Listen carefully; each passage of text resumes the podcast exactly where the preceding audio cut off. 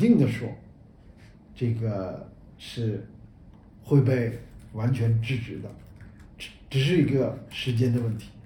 如果哪个品牌、哪个机构还以此为主的话，希望立刻来改变，否则这个 fast fashion 是没有前途的，不会成为真的持久的时尚。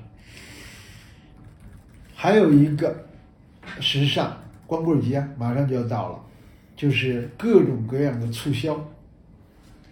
促销是工业文明的一个产品，曾经呢做出了重大的贡献，呃，为企业的发展解决库存呀、刺激消费呀，呃等等等等，有一万个理由。在工业文明时代，但是在今天，我们这个生态文明的时代，这个做法是不可接受的。而每一次的这个促销，小目标一百个亿，一分钱的资背后依托的自然资源都不该浪费。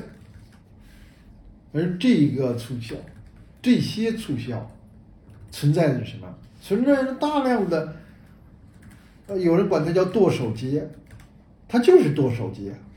当然有相当一部分人买了东西都没开箱就不要了，送人了，改变了；还有的是没开箱就退回的。有些企业还是为了凑这个数字，来内部的搞一些虚假的销售。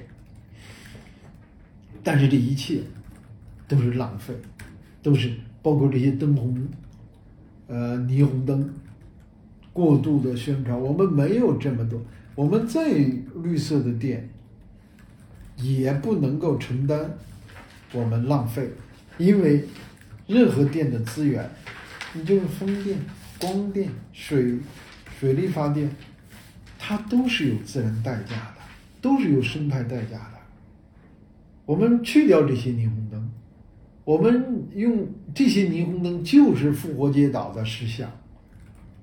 这些过分的交易就是那些鼓吹煽动，让所有人继续疯狂的过着十项狂欢节。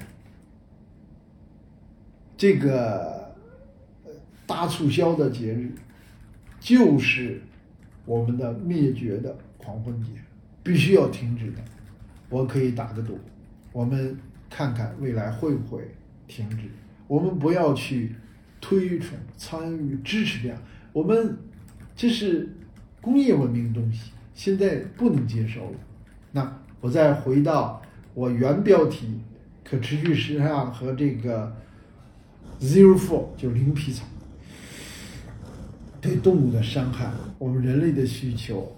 一批一批的野生动物灭绝，后来我们人类想出了圈养动物，圈养动物呢也有很多危险。在五十年前，罗马俱乐部已